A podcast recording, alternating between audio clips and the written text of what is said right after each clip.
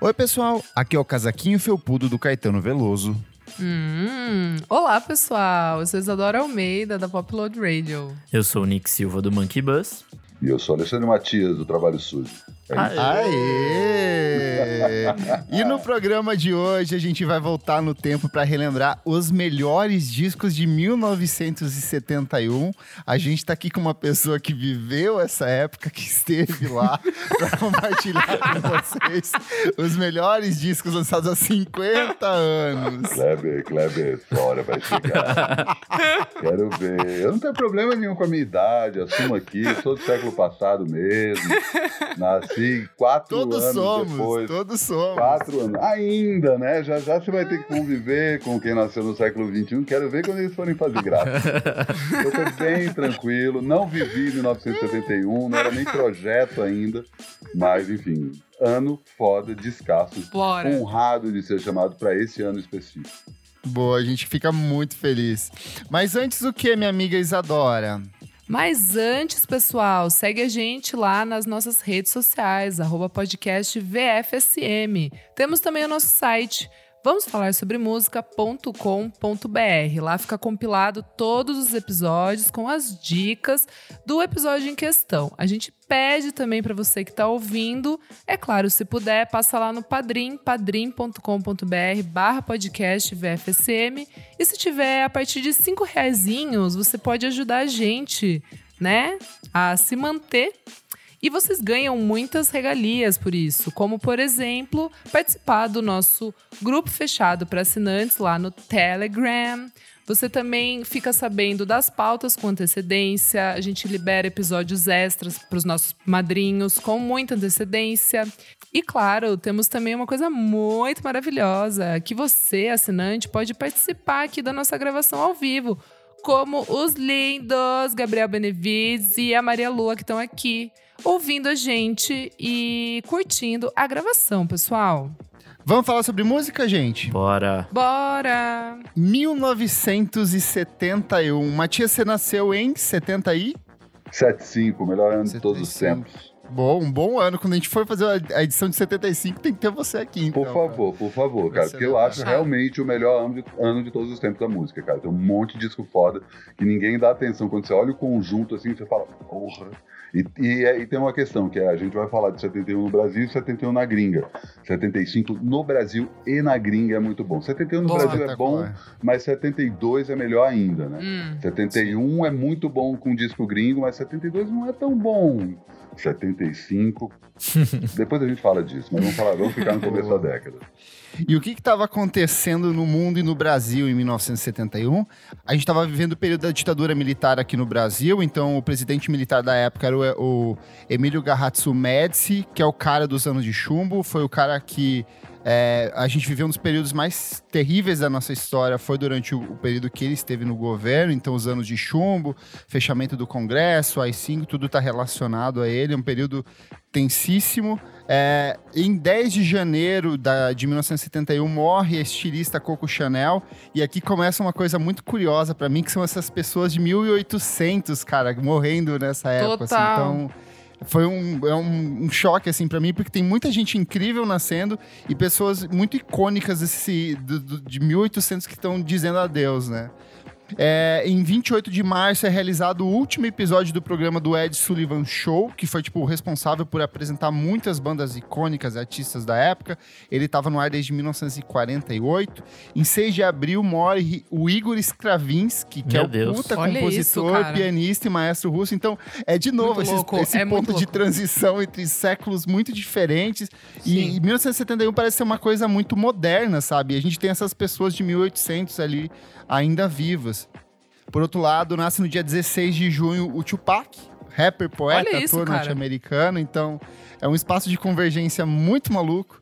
Em 20 de junho vai ao ar o primeiro episódio de Chaves e desde então o SBT, quando é fundado, vai reprisando até hoje essa merda.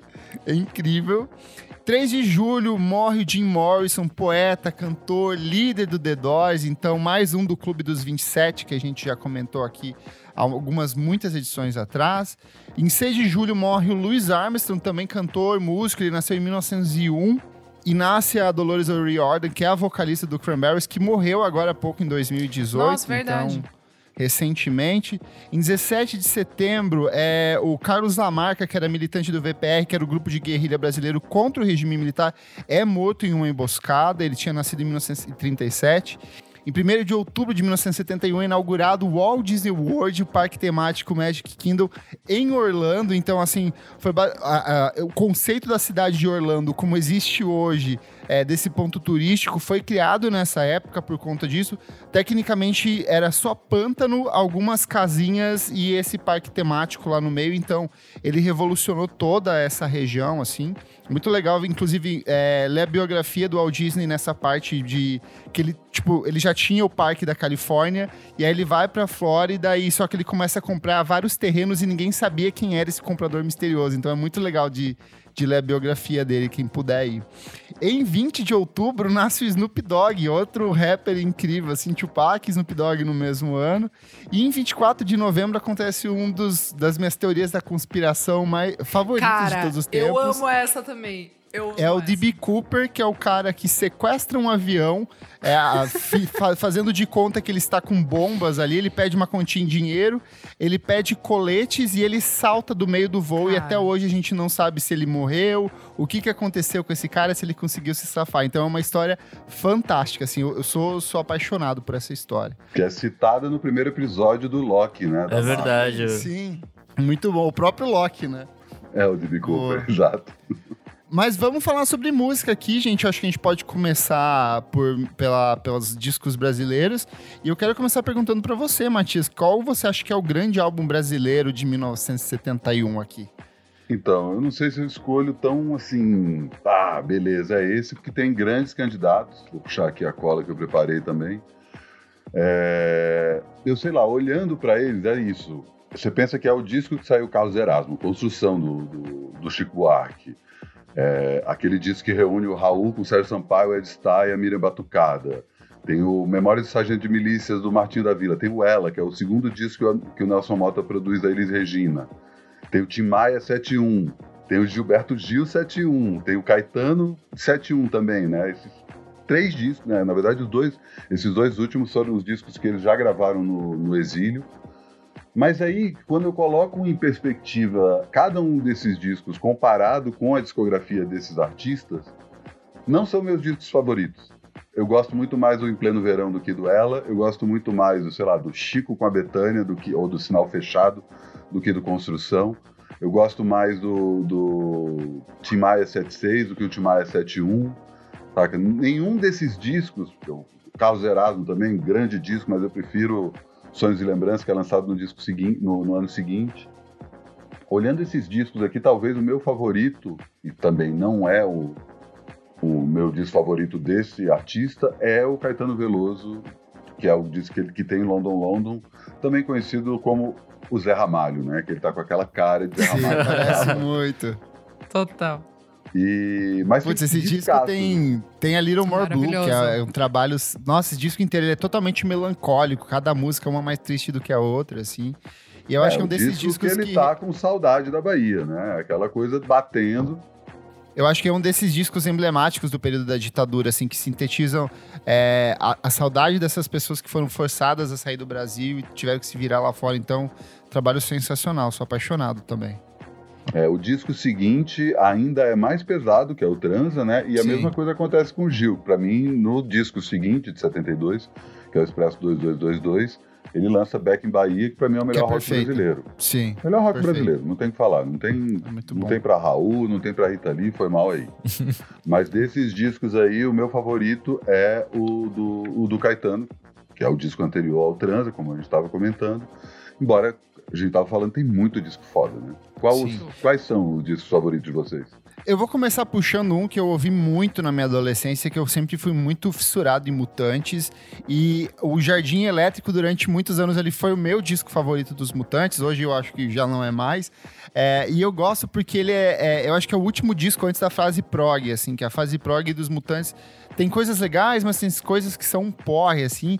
E esse ele é totalmente rock and roll. A capa é, é uma ilustração fodíssima. É, e, e todas as músicas têm essa pegada, essa urgência. essas guitarras altíssimas, esse contraste entre a voz da Rita Lee, assim, meio que super, super infantilizada em alguns momentos, e cheia de, de efeitos, então eu acho fantástico.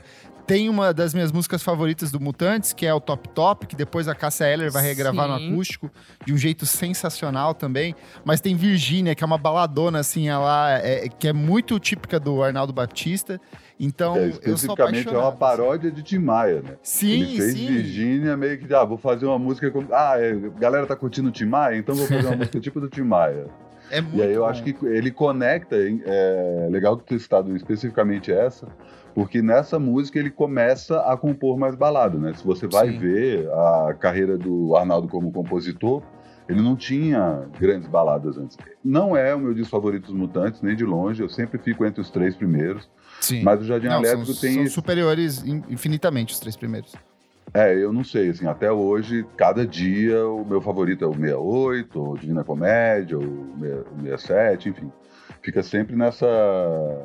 Mas o Jardim Elétrico, ele nunca teve nesse lugar que teve pra você, assim. Pra mim, nunca foi o meu melhor disco, um dos favoritos Mutantes. É um disco muito paródico, embora os outros todos tenham esses elementos de paródia. Eu acho que o Jardim Sim. Elétrico, eles pesam mais isso. E eu acho que também tem... Não é simplesmente a... com- que assim, o, o disco seguinte, que é o Mutantes e seus Cometas no País dos Baurites, é, é a fase prog propriamente dito, que aí eles tiram depois a Rita Lee, aí tem o A e o Z, e assim, eu não vou ser herege como o Kleber de falar que tem música chata, porque não tem música chata, tem discos dos Tem Mutantes enquanto o Arnaldo sim. tá lá. Depois que o Arnaldo sai, aí beleza. Sim, Aí depois acaba. Ai. sol, não dá. Ok, ok. Mas é o começo da fase, eu digo, mais profissional dos mutantes. É quando eles começam a, não, vamos botar uns efeitos, vamos.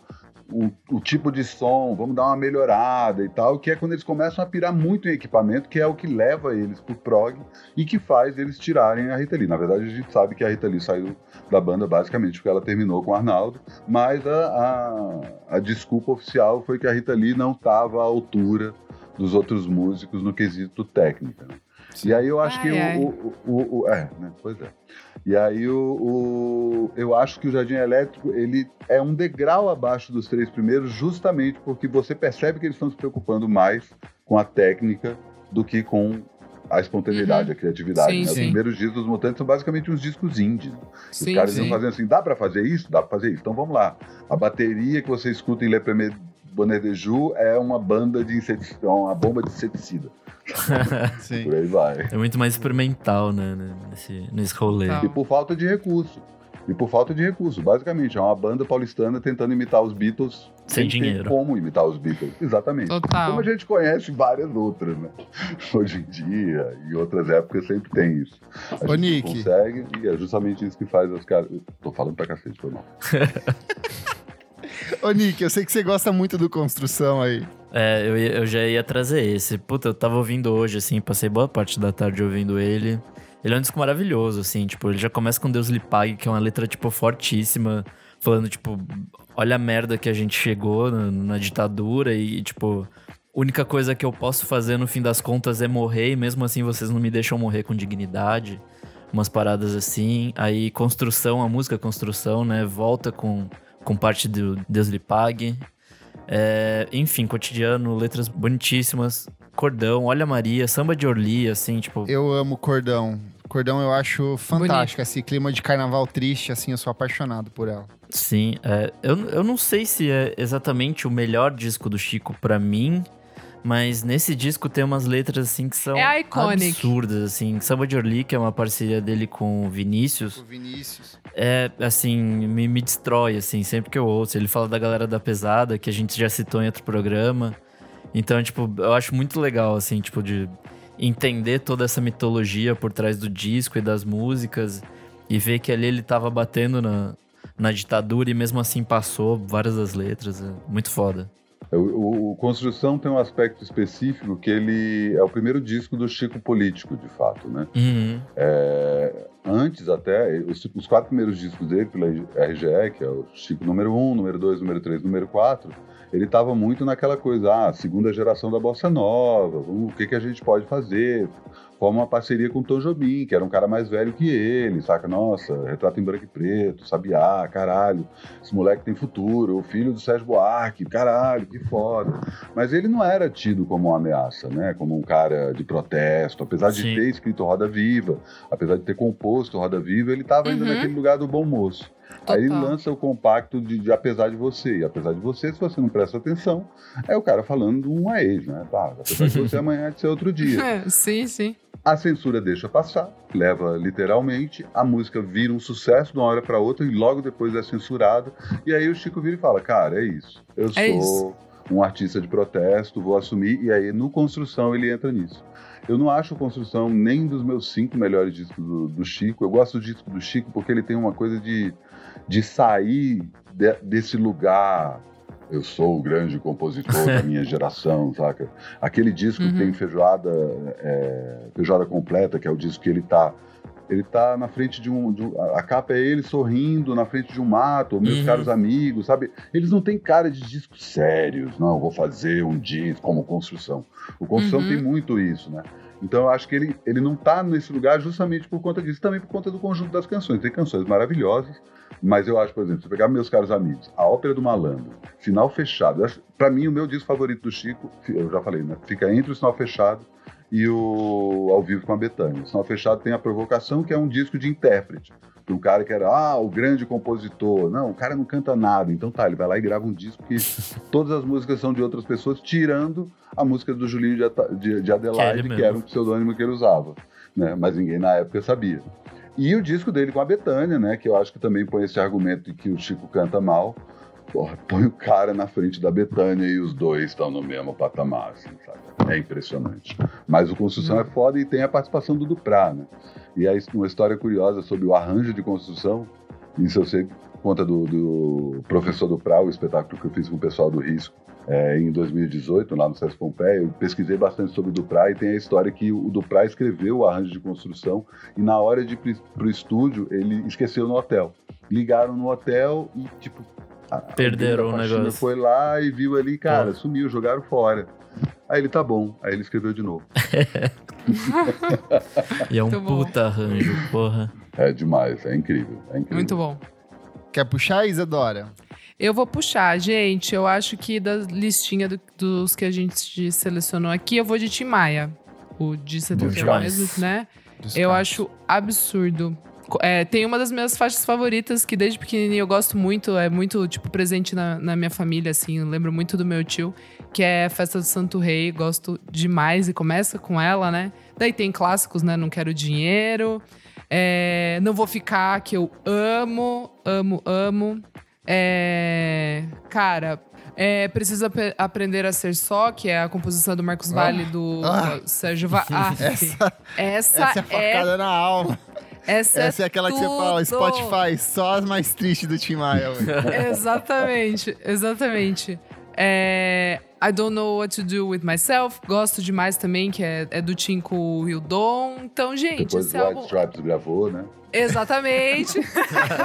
Olha, ó a fake news aqui, hein? Ó a fake news aqui. Não, gente, mas de verdade, esse álbum ele é bom do começo ao fim. Delícia, adoro. Eu quero puxar uma dobradinha aqui, o Matias já citou, mas eu sou apaixonado tanto pelo que o Roberto Carlos lança nesse ano, quanto que o Erasmo Carlos lança esse ano. Roberto lança uma. É praticamente uma coletânea de clássicos da, da, das senhorinhas e das moças apaixonadas. Tudo. Que é o álbum homônimo dele, que tem detalhes, todos estão surdos, debaixo dos caracóis dos seus cabelos. É hit atrás de hit, é um descasso, assim, gosto bastante. Acho que foi um dos primeiros discos de vinil que eu consegui comprar, assim, num, num sebo da vida, então foi, foi, foi incrível. E o Erasmo também lança um outro trabalho sensacional, que é o Carlos Erasmo, que já logo na sequência, assim, logo nos primeiros minutos, você tem De Noite na Cama, você tem É Preciso Dar um Jeito Meu Amigo, fecha com Maria Joana, que durante muitos anos foi uma música tecnicamente escrita sobre maconha e que passou despercebida por muita gente. Então eu acho que são dois trabalhos incríveis de dois caras que já tinham vindo de uma sequência de obras muito boas. Eu acho que o Inimitável ainda é o meu disco favorito do, do Roberto, mas aqui, assim, é, é, é, E é legal porque esse disco é o que vai, tipo, apontar tudo que o Roberto Carlos vai fazer é, pelos próximos anos, assim, que são essas baladas românticas, essas coisinhas meio que pra, pra seduzir mocinhas e senhoras, assim. Sou, sou apaixonado por esse disco. Eu não Bom tenho demais. disco favorito do Roberto Carlos, assim, fica flutuando o tempo todo, mas atualmente esse é o meu disco favorito. É, Acho Boa. incrível, impressionante. E tem o, o, o disco do Erasmo, ainda tem o, o do Prá, se não me engano. Ele é, arranja algumas faixas, não, não o disco todo. E detalhes, né? Não custa lembrar que é uma música de um stalker, né? é. É tipo o cara rogando uma praga. Nem adianta tentar me esquecer. Durante muito tempo em sua vida eu vou viver. Cara, você pega a letra e lê assim, você fala assim, caralho, meu, calma. Coitado da mina. Muito bom. O Geração Maldita, sabe? Geração Bendita, sabe esse disco? Disco psicodélico? É, de uma banda que chama Spectrum, que tem um, tem um filme sobre. É uma banda hippie, cara. É muito bom esse disco. Chama Geração Bendita e é da banda Spectrum. Não conheço. Que é a tri- Eles fizeram Também a trilha sonora pro primeiro filme hippie do Brasil. Que foda. Ah, Ó. Psicodelia pesada, assim, saca? Desses discos que foi. Fez um certo sucesso na, na época, Uhum. é, mas depois que, ah, do mesmo jeito que redescobriram agora o, o festival, como é que é o nome? Agora me fugiu o nome do. do Iacanga. Iacanga, exatamente. Teve, teve um momento Sim, aí, sim. ainda, ainda tá acontecendo. O próprio filme sobre o festival de Iacanga mostra isso Sim. É, essa redescoberta da psicodelia brasileira, né? Isso ainda está acontecendo. Tem muita coisa que está tá Uhum. sendo descoberta agora porque ela é muito difusa, né? Você vai pegar só o que acontecia no, no- no Pernambuco, por exemplo, pá, uma cena gigantesca e tal, e o Spectrum faz parte dessa cena. E não, acho que não estava na lista que vocês passaram antes. Não, não. Não. Falei, tá. cara, não Legal, custa citar boa. aqui, porque eu acho que é um- uma sonzeira que muita gente pode conhecer. Outro Bom aspecto que eu demais. acho bem interessante dessa época, e eu até coloquei meio que num bloquinho aqui, é a questão da, da, da, da música negra nessa época, assim, porque a gente vem de um período de forte contestação lá dos Estados Unidos. Aqui no Brasil também começa a é, rolar umas articulações políticas de, de movimentos negros aqui. E vários artistas, nesse ano em específico, lançam trabalhos com, com, com, com discussões focadas em pautas sociais, em representatividade de um jeito ou de outro, ainda que muito, é, muito de uma maneira ainda muito precoce, assim, muito tentando entender o que, que era falar sobre, sobre ser preto no Brasil. E eu acho que a gente tem vários trabalhos aqui bem emblemáticos. Jorge Benjor com Negro é lindo. A gente tem o Tony Tornado com que talvez seja o meu disco favorito desse ano, que é o próprio Tony Tornado, que ficou mais conhecido por conta do- da BR3, é, que tipo, acabou virando a canção título e que deu um nome pro disco, assim. É, mas tem Juízo Final, Me Libertei. O Matias falou do Martim da Vila com Memórias de um Sargento de Milícia. Então são vários trabalhos que abordam essas questões sociais de um jeito ainda muito sensível e muito contido, mas que eu acho que vão meio que abrir a porta pro que vai ser feito lá na frente. E de um jeito ou de outro até dialogam com o que tava rolando na cena norte-americana, principalmente ali Marvin Gaye com as Aham. Caminon. Então eu acho bem interessante ver como de um jeito ou de outro eles estavam conectados por um mesmo sentimento, né? Super. É, o Jorge Ben pra mim é bem Total. significativo disso, assim. Ele tem é, várias letras que são inspiradas, né? Uma, principalmente no, no Cassius Clay ali, no, no Muhammad Ali. Então, tipo, tem bastante disso, assim, dessa orgulho de ser negro e tal. E, e é uma mudança Isso de é discurso. uma constante é. na, na carreira do Jorge Ben, né? O Jorge Ben, ele o Sim. tempo todo fala sobre isso, né? É uma coisa que se você olha as letras, ele não tá falando da moça, Sim. sempre a morena, a mulata, a preta. E nesse disco ele coloca no título, né? Sim, Ele evidencia isso, não, ó, bicho, é isso aqui, e eu acho que é exatamente o que o Kleber tava falando. Muita coisa dos Zeitgeist. Os caras, os caras estavam muito ligados no que estava acontecendo na gringa, saca? Uhum. E é uma coisa importante falar, assim, hoje a gente tem essa visão meio superficial do que era a ditadura, mas uma das principais coisas que a ditadura fez em relação a- ao atraso no Brasil foi justamente perseguir os grandes nomes do movimento negro brasileiro, Uhum. porque, né, o racismo a gente sabe que é o principal problema do país, né, enfim. E os caras também sabiam, como sabem até hoje, ficam nessa negação. Então, na hora que aparece um monte de artistas, né, e aí, não por acaso, dá toda aquela merda com Simonal, que também era um cara desse jeito. Ah, o Sim. próprio Tony Tornado tem esse momento maravilhoso que ele vive, depois cai no ostracismo, enfim, você vê coisas Sim. acontecendo que conspiram justamente para dinamitar essa, essa autoestima que estava super explodindo ali no final dos anos Uhum. 60 e começo dos anos Uhum. 70. É, você vai ver que as pessoas que conseguem de um jeito ou de outro ter uma carreira um pouco mais consolidada, por exemplo, o Tim Maia, que eram justamente pessoas que se distanciavam de um jeito ou de outro dessas temáticas ou que eram muito mais sutis em relação a essas temáticas. né? Sim, sim. Tony Tornado lança mais um disco e desaparece. Ele vai fazer novela e, tipo, porque não tem Sim. mais espaço pra ele nos palcos. É, é muito terrível isso, assim. É um cara gigantesco. É, falando desse- do, do movimento negro, enfim, dos artistas dessa época que eu descobri, eu até comentei aqui no podcast, é o do Erlon Chaves, né? E a banda Veneno, que ele era um dos, dos maiores arranjadores, né? É, e aí é muito frutífero, assim, o, o período dele de 68 até acho que 74. Tem vários álbuns, tipo, todo ano tem álbum, assim, e eu lembro que eu tava ouvindo é, no YouTube, tem um que é Banda Veneno, que é o, é o nome do álbum, né? Que é de 71.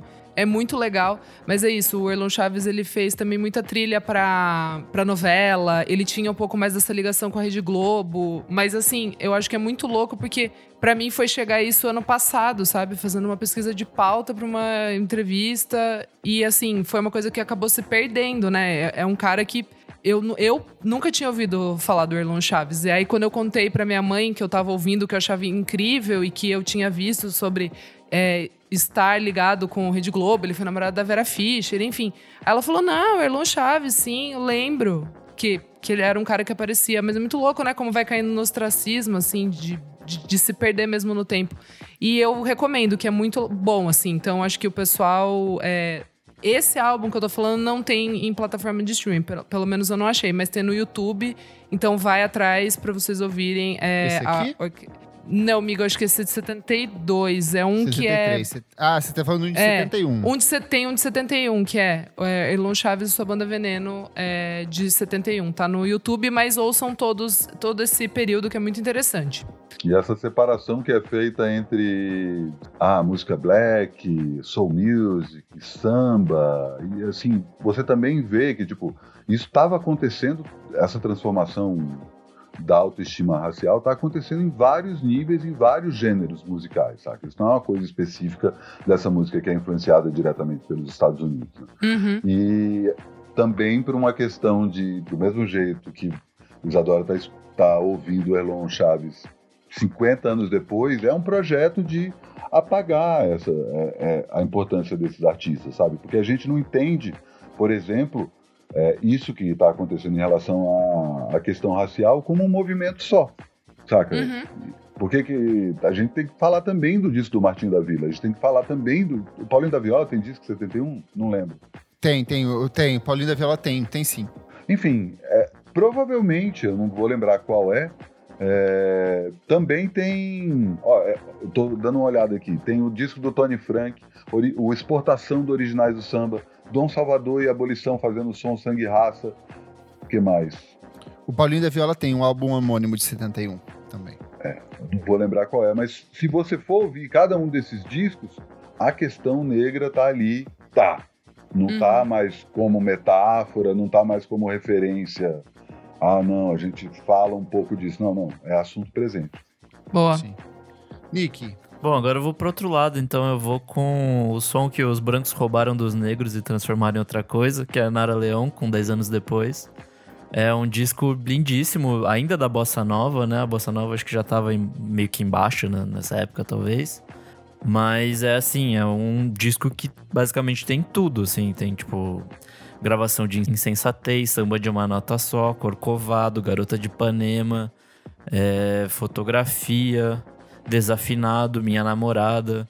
Enfim, é tipo, basicamente todos os letristas ali da, da época da Bossa Nova deram as letras pra Nara e grava. E é tipo, é um disco maravilhoso, assim. São os arranjos muito bonitos, são tipo, ma- mais simples, assim, né? E a voz dela tava impecável. Então, é um, é um bom registro pra, pra lembrar, assim, o que foi a Bossa Nova e numa voz lindíssima, né? Boa. Quero puxar um aqui que também foi uma descoberta tardia e é curioso como a gente vai descobrindo isso por indicação de gringo, que é a Rosinha de Valença com o violão em Amigo! primeiro plano. Exato, eu ia falar a mesma e coisa. veio pra mim por causa de Bandcamp. Eu acho que foi relançado no Bandcamp, assim, saiu em vinil lá fora, ou coisa do tipo. E eu falei, caralho, como que eu nunca ouvi Sim. falar dela, assim?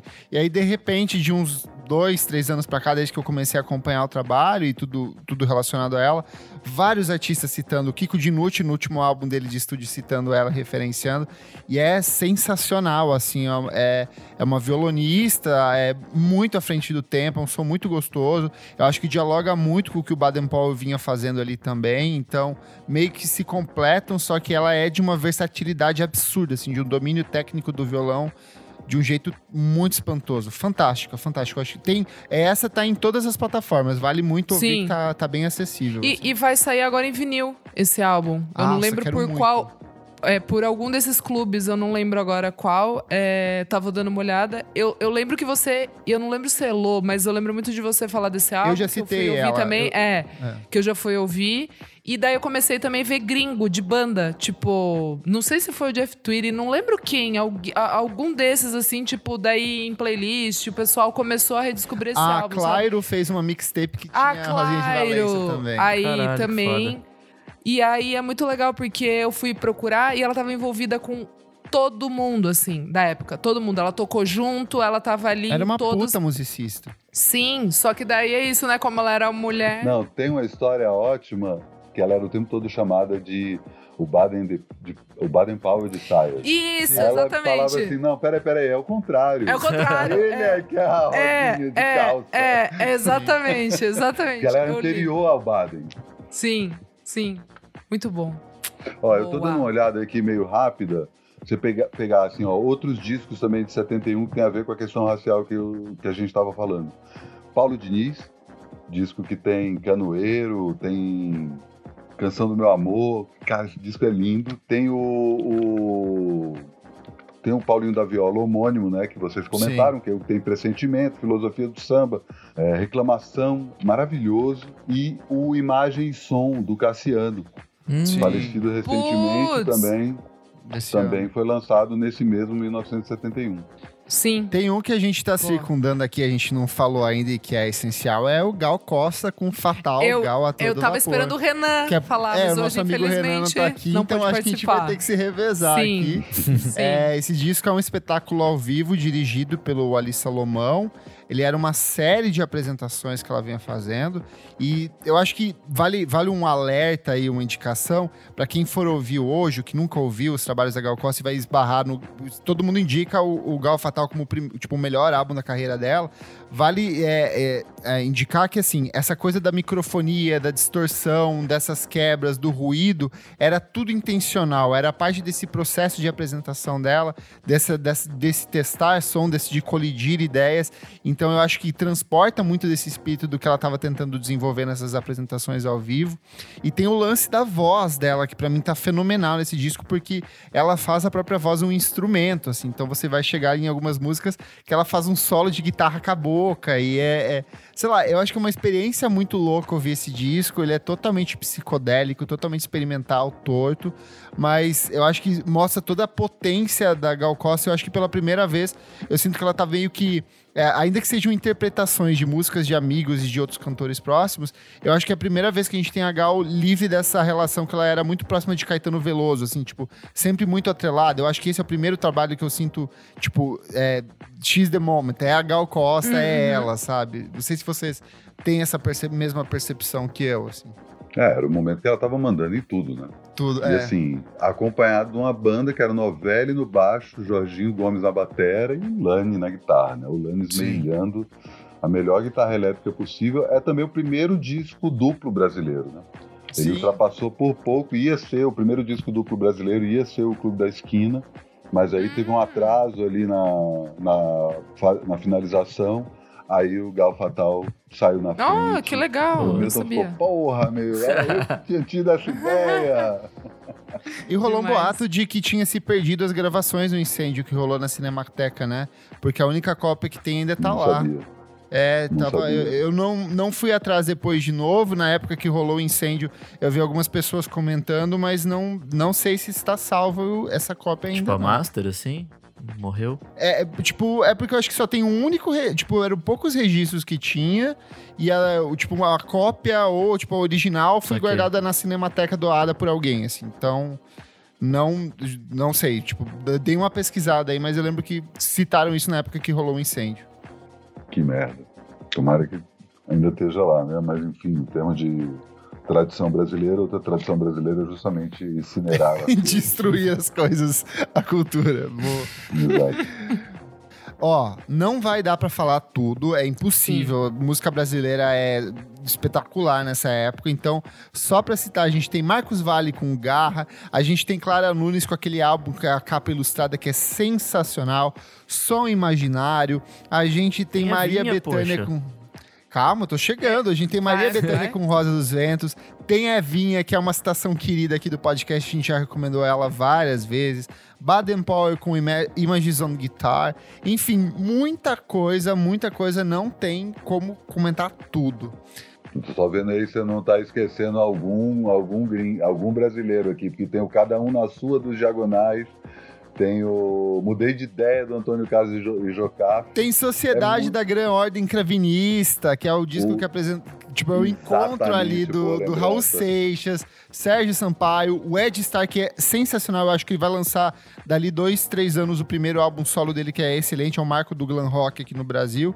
E Miriam Batucada juntos. Então, é um disco muito estranho, muito experimental, muito torto, mas eu acho que sintetiza um pouco desse espírito da época dessa galera maldita, assim. Então, E tem o Carne e Osso do Taiguara também. Se você não conhece o Taiguara, conheça o Taiguara. Meu. Esse cara é foda. boa. Boa.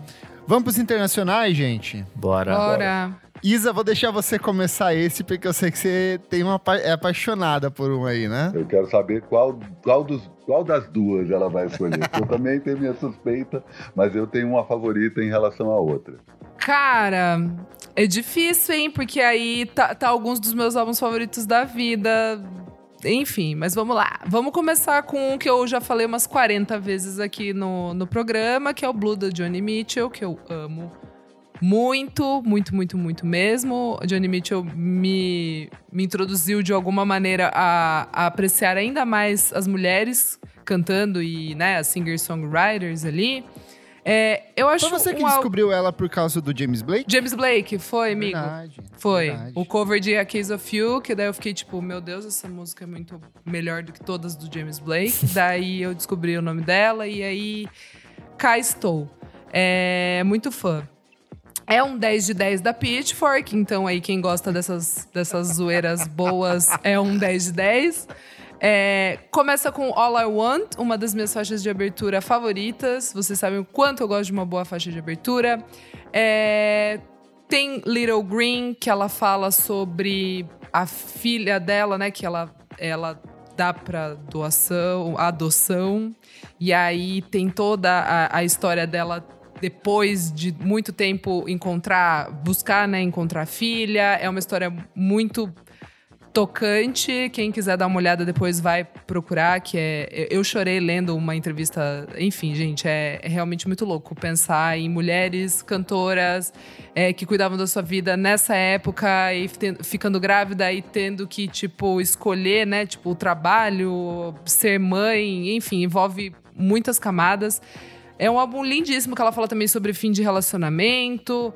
É, tem a Case of You, que é maravilhosa. A última que fecha é Pra Chorar Largado, do The Last Time I Saw Richard. Então, assim, gente, é a mulher, é o momento. é, fala, né, do, do fim do relacionamento com o Graham Nash, é, James Taylor, enfim, A Case of gatíssima. You é pro, pro James Taylor, né? Então, reza a lenda que é, né? É, é, pelo que eu sei, pelo É. que se fala, né? Pelo é que isso. se fala, é isso. Então, assim. Gente, perfeito esse álbum, realmente. Mas é triste, hein? O nome já diz, Blue. É triste. Disquinho de fossa bom demais. E ele é um disco, como a Isa estava falando, que coloca o protagonismo feminino no papel da compositora, que a gente não Exato. tá mais ouvindo a versão do homem da história. Aí vem e fala, cara, eu vou cantar umas coisas que não são tão Exatamente. agradáveis que todo mundo só escuta a versão masculina. Mas eu tava torcendo que você fosse escolher o meu. Eu amo Blue, não tem como não amar. mas o meu favorito aí, eu acho que é o seu segundo. Qual que você vai continuar? Ixi. Não, na verdade Tá. eu que vou continuar. Que Agora é o Carole vai. É. Então tá, vai. É, porque vai. Cara, que disco legal, assim. Ele, ele é um Qual? disco. O Tapestry da, É, da, exatamente. da Carol King. Nossa, Porque- esse é o meu disco Esse favorito. é- Cara, ele é um disco que ele tem tanta emoção, tanta coisa acontecendo, e ao mesmo tempo ele é muito pop, ele é muito acessível. Obviamente é porque a Carol King era uma puta compositora, ela assinava música pra Deus e o mundo ali dentro da indústria, e ela Deus faz da, né, no caso a Aretha Franklin. Exato. E eu acho que ela faz isso de um jeito tão consistente nesse álbum. Ganhou ela transita Grammy. por entre estilos. Tem tudo. Eu acho que Grammy. todos os tipos de emoções possíveis que você consegue viver tem meio que dentro desse disco, assim. Ele consegue ser tanto um trabalho mega melancólico quanto good vibe, assim. Então, essa Sim. capacidade dela de transitar por entre estilos, por entre gêneros, por entre personagens diferentes que ela vai relatando ali, eu acho incrível. E eu consigo ver o Tapestry em uma dezena de outras obras recentes, de Haim a sei lá quem hoje em dia. Super. Todo mundo, Super. de um jeito ou de outro, emula ou incorpora elementos desse trabalho. Quer acordar bem? Toca o tapestry. Sempre. É, tá de é, ressaca, tá é. na merda, tá feliz, dia de sol, toca Total. o tapestry. E, e é, muito e é muito louco, porque ele foi realmente sucesso. Assim, ele é álbum do ano no Grammy, ele é Record of the Year, Song of the Year, sabe assim? Tipo, ganhou tudo, assim, do melhor vocal. E é muito louco, porque também é essa parada da mulher, né? Da versão da mulher, da Carole King, depois que ela também se separa do, do marido, que era, é, tipo, meio que uma dupla, né, com ela, assim, na Ele de era escrever. É, ele era Co- co- co- co- coprodutor, né? com- Compositor é. Tudo, Não, o detalhe específico que nessa dupla ele escrevia as letras. Sim. É a primeira vez que ela escreve as letras. E já vem com essa, Então. né? Tipo, Exato. E ela já solta as braba, então é isso, gente. E, e tem um disco que eu acho irmão do, de- desse disco, também de 71, e aí vocês vão concordar comigo, que é o segundo disco solo do Paul, o Run, que é o Ah, quinto. eu amo. Se não me Sim, engano, é o amo. único disco que é acreditado a Com Paul a Linda Linda. McCartney. É. Exato. É E a mesma como- atmosfera. E como Tapestry, é tipo, não existiria indie rock se não tivesse esses dois discos, saca? Você vai escutar o Run, cara, tá lá, MGMT, Tá tem um monte de parada, tudo lá, saca? E, é um, e, e ao contrário do Tapestry, o, o Run foi super massacrado na época. Como Sim. assim? O Paul McCartney sendo esquisito. Monkberry Moon Delight, que porra é essa? Three Legs, que pa- papo é esse? E virou Total. um cult entre os indies, Virou, né? Tempo virou, depois, virou. assim, tipo, os indies abraçaram, assim, todo mundo citava, um monte de banda citava os primeiros do McCartney como principal referência, assim. Total, Total. perfeito também. Ran é maravilhoso. Puxa aí, Nick. Bom, vou puxar, talvez. Eu não sei se é exatamente o meu favorito desse ano, mas enfim, um disco que eu gosto muito. Que é o The Who com Who's Next. É, o primeiro do, depois do. Tommy, então. Roqueiro. Dois anos depois deles fazerem a obra-prima deles, eles têm que se virar pra fazer alguma coisa. Eles queriam fazer mais uma ópera rock. Bateram a cabeça pra caralho pra fazer e não deu certo, assim, tipo. Não rolou nada aí das cinzas desse projeto, que chama Lifehouse, seria uma, uma outra ópera rock, meio tipo. Sei lá, falando de é, tecnologia e a vida cotidiana e coisas do tipo. Surge o Who is Next e acho que é o primeiro, primeiro ponto onde eles brincam muito com o sintetizador, assim, tipo. O disco já começa com, com um puta loop de sinte- sintetizador, então já eles apontando pra uma direção nova além daquele rock. E ainda mais no Tommy, que eles estavam total, tipo, desse rock mais psicodélico, assim, tipo. É, enfim, é, acho que a- as grandes músicas desse, desse disco são Won't Get Fooled Again e Baba O'Reilly, que são músicas brilhantes, Sim. assim, gosto muito. E eu gosto muito da capa desse disco também, que é aquele. É inspirada em 2001, Odisseia no Espaço, que tem um monolito no meio da. Acho que um monte de brita ali e os, e os quatro mijando no, no monolito. Então. É uma homenagem Roqueiros, desrespeitosa, assim, né? Tipo. Bem rock and roll. É. Bom, Continuando na seara do rock, Led Zeppelin 4. Né? Porra, maravilhoso. Ah, esse é o puro creme do rock. Ai, as roqueiras aqui. Eu tô com três roqueiras. Esse aí, ó, o- os roqueiros bolsonaristas com foto de óculos escuros, esse é o disco. Ou, com certeza, não é um ACDC, mas tá ali, né? Tem Starry to Heaven. Mas eu E é vou um fazer um disco, comentário. é um bom disco. Não, bom disco, pelo amor de Deus. É um o puta perfeito. E, e mais, assim, eu sempre, a gente sempre lembra de Rock and Roll, Black Dog, Starry to Heaven e, e Go to California, que são as músicas. Não, Go to California é do lado B. Tô confundindo. O lado B do Led Zeppelin 4, ele é pouco ouvido. Saca? Tem Misty Mountain Rock, Four Sticks, Going to California, é maravilhoso. E é um LED já mudando. Então sai, já tá saindo dessa coisa mais hard rock, que é a característica dos três primeiros discos, que é o primeiro lado do LED 4, e começa a experimentar com outras coisas. No disco seguinte eles gravam reggae, depois tem o Physical Graffiti, de 75, que é soberbo, e fora você sacando o Jimmy Page cada vez mais dominando a produção, né?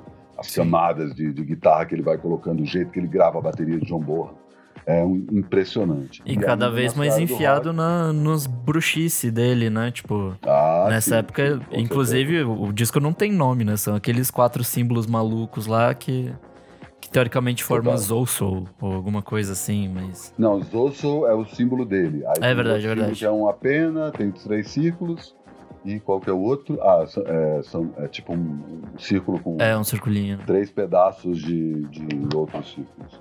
E nessa mesma seara, Stick Fingers dos Stones. Né? É, Nossa, maravilhoso. total. Vamos, vamos nessa, Matias. Vamos junto pira. de mão dada. Eu piro nesse, assim. Nossa, eu acho. meu, é muito É foda. muito foda. Tipo, mas é, é, mas é inteiro, assim. É, é dos álbuns do- dos Stones que é bom demais, cara. Mas vai na, vai na sua. Ele começa com Brown Sugar e, ter, Não, e termina começa com... pela capa, que é sensacional. Começa pela- assim. Exatamente. Warhol, né? É. E, e tem o zíperzinho, né? Eu vi Tem umas versões uma, antigas que tem, né? Os Então, tipo, isso que eu ia falar, eu vi uma de 71, do pai da minha amiga. É, Ele eu era fã dos Stones, e aí eu. Ah, meu Deus! E aí, tipo, tem assim, o zíperzinho. E ele tá em muito bom estado, ou seja, deve valer uma fortuna. Mas assim, é incrível. Ele, ele já começa com o Brown Sugar. É, ele é o. Nono álbum? Ah, não vou lembrar. Não vou lembrar essa conta, eu não sei fazer. Eu acho que é, não, não tenho certeza agora. É também um 10 de 10 da Pitchfork. E, gente, ele termina com Moonlight, Moonlight Mile, que assim, é Eu amo a colocar... Isa puxando isso. Todo Ah, mundo- 10, 10 da Pitchfork, é de 10 antes de existir a Pitchfork, porra. Então! Ah, Matias, é, é uma zoeira aqui, nossa, da- Ok, da- das ok, tá notas, chegando, assim... Não a. Não, não, mas não, mas é, mas é, é- não foda-se. Mas é isso. É, e gente, É que eu não com uso ironia, Isa. Então tem esse problema. Quando pessoas começam a usar ironia, aí tipo, fica. Você se perde. É um personagem, é um personagem. É, bom, tem Wild Horses, que é maravilhosa, maravilhosa, maravilhosa. Tem Sister Morphine, que é escrita pelo Jagger, pelo Richards e pela Marianne Faithfull. Termina com Moonlight Mile, que tem no Sopranos. E é, tipo, nesse episódio eu quase chorei quando começa essa música, porque eu falei, é isso, gente, é sobre isso.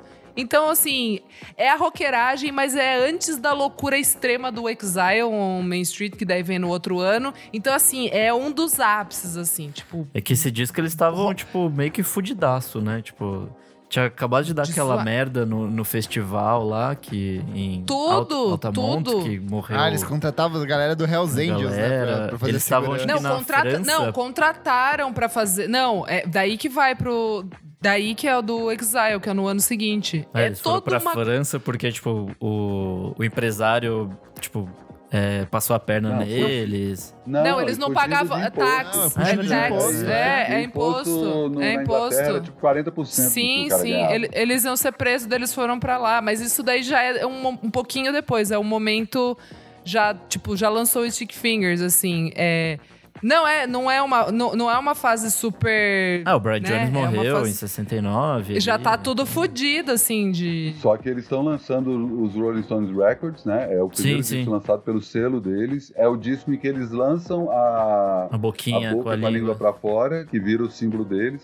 E pra mim, a melhor fase dos Stones é a do Mick Taylor. Desculpa aí os fãs do, do, do Brian Jones, que é fundador da banda, mas quando o Mick Taylor entra na banda, Sim. aí começa uma sequência que é o Let It Bleed, é, Sticky Fingers, Exile, Black and Blue, Goat Tô Head com você, Cara, tô com você, tô com. Mas você. alguém, alguém discorda disso? As pessoas acham que não é a melhor fase. Ah, né? às vezes, Não, por ser fundador, sei lá, curte. é. Ah, não, não, não, e porque os Stones também tem essa coisa de ser banda de single nos anos 60 e tipo, Ah, você vai tá. pegar. É, é, é. Não, é que Stones não dá. Stones, é, Stones cara. não dá. É muito foda. Stones é foda. muito foda. É absurdo, é absurdo. Poderia ficar falando aqui muito tempo, gente, mas é isso. Dá play no Stick Fingers. Vou puxar aqui, ó, um que vocês sabem que eu sou cadelinha do Beach Boys. Em 1971 eles Amigo! Um álbum que é sensacional. É minha, é- é- eles são, eu acho que o Pet Sounds é o meu disco favorito de todos os Mas tempos. esse álbum é absurdo. Mas o Surf Up, ele é, é tão genial e tão experimental e tão maluco quanto, é absurdo. assim. Pra mim, ele tá ali lado a lado. É, é o Beach Boys num lance totalmente experimental, psicodélico, com orquestrações, com arranjos de corda, com experimentação de música erudita. Brian Wilson, mais uma vez, louco e testando coisas ali o tempo todo. Tem uns flirts com prog em alguns momentos. É um trabalho totalmente maluco. Eu acho que ele é muito estranho pra quem vem dessa parte mais litorânea do Beach Boys. É- Sim. a capa é totalmente A capa, sombria e eu é. acho que sintetiza muito disso. E é um trabalho tão sensacional quanto, assim. Sou completamente apaixonado por esse álbum. E a faixa título, né? Pelo Sim. Nossa, perfeito. tá louco. Você é louco, bicho, que termina, Ah, que bom, eu que pensei que, estar o álbum, sozinho né? nesse. Imagi- Amigo, eu, eu reouvi hoje, fazia bastante tempo que eu não ouvia. Puta que pariu, aquela Student Demonstration Time, que tem aquela coisa também da, da rebelião, né? Da tipo da revolta, que eu acho que é muito do- de 1971. A gente tem que falar. Uma coisa em comum que tá em todos esses álbuns que a gente tá falando, essa rebeldia de querer uma coisa Sentimento de revolucionária, angústia, de né? mudança, de angústia, exato. A capa do Surfers Up, eu acho que é tipo assim, é a iconic nesse sentido de é meio que um, cava, um, né, um cavaleiro, assim, tipo, uma pessoa tá meio. É meio Meu- gótico a parada, assim. É uma tipo, escultura, ela é uma re- recriação de uma escultura de um cavaleiro, assim, tipo, meio. Meio caído, é, então, mas é uma imagem que você olha, assim, te passa uma coisa meio pesada e o nome não é pesado, então é- tem essa dualidade, assim, que eu acho brilhante. Esse álbum é muito foda. E que acho que vale falar da época também, que, tipo, meio que o movimento hippie deu errado, né? Então a galera tava tentando se reinventar É nessa a bad trip. É. É. a bad trip de vários. É É, ressaca. E, tipo, sai Nossa. muito disco pesado nesse ano, incluindo o Black Sabbath com Master of Reality, que é, tipo... Outro disco. Ó, o rock. Falou em rock, o Matias. rock. já- É um disco fudidaço e meio que falam que ele fundou o Doom Metal, o Stoner e o Sludge. Então, assim, tipo, pouca coisa, né? Pra um, pra um disquinho só. E é um disco que começa com Sweet Leaf. Porra, meu, olha como o disco começa, meu. É isso aí, dá a torcida, vambora, o maior riff de todos os tempos. E tem Planet Caravan também, que eu amo. Versão Favorita! o Favorita Poolside aqui, fez. Matias. Você ouviu, né, já o remix que o Poolside fez pro, pro Planet Caravan? Claro. Eu ouvia isso na Noi, eu ouvia isso na Noi e eu ficava tipo, tá tocando. Uh! Black Sabbath na balada. Perfeito, perfeito, perfeito. Eu vou continuar nas guitarras, é, mas vou dar uma, uma groovizada também. Eu vou falar do Maggot Brain do Funkadelic. Ah, é o meu álbum favorito da lista. Então, assim, junto com o Johnny Mitchell. Então, vamos lá, Matias. É o meu é favorito. impressionante. Não é o meu disco favorito do Funkadelic. Esse Não aí é. é. One Nation Under the Groove, tá lá. Mas Maggot Brain tem esse momento aí de, de especificamente o solo do Maggot Brain, né? Aquela coisa Arrepios. Que é o épico, Arrepios. tipo, se vocês estão sendo caricatos com o termo roqueiro, talvez seja a coisa mais rock Sim. lista. É o solo de. Maggot Brain e eu tô falando de uma Sim. lista que tem Sweet Leaf, Starry to Heaven e Top Top. Sim, sim. Mas é que é isso, né? Tipo, ninguém. É, assim. Ninguém leva é, o nome do, do Ed Hazel pra esse lugar de ser um dos maiores guitarristas da história, assim. Então, falar. tipo, ninguém fala. E, e eu acho que esse, tipo, eu sou completamente apaixonada por esse álbum. Tipo, comple eu maluca, ele tem tudo que eu gosto, assim, de, de ser essa coisa psicodélica, mas ela tem o que o, o que o George Clinton falava que é o loud R&B, né, que ele, ele dizia que é, é isso, assim, o som deles, é no Funkadélica, principalmente no, no Margot Brain. É, mas tem também é, é, essa. Esse sonho é uma coisa meio de, de, tipo revolta, mas, ela, mas eles estão sonhando ao mesmo tempo. A capa é uma das Putz, a capas capa mais é sensacional, uma das icônicas. melhores capas de todos os tempos, gente. Eu quero muito comprar esse vinil ainda. Ah, Também. Tá, também. tá, Você sabe que eu fui ouv- na- eu, eu já tinha ouvido assim Funkadelic, porque tipo é um desses discos essenciais, mas eu acho que eu só parei de fato pra ouvir quando o Slig Bell sampleia no primeiro disco deles, ele sampleia o Can You Get That? E é Nossa! na Real Real, a, a base da Real Real é essa música.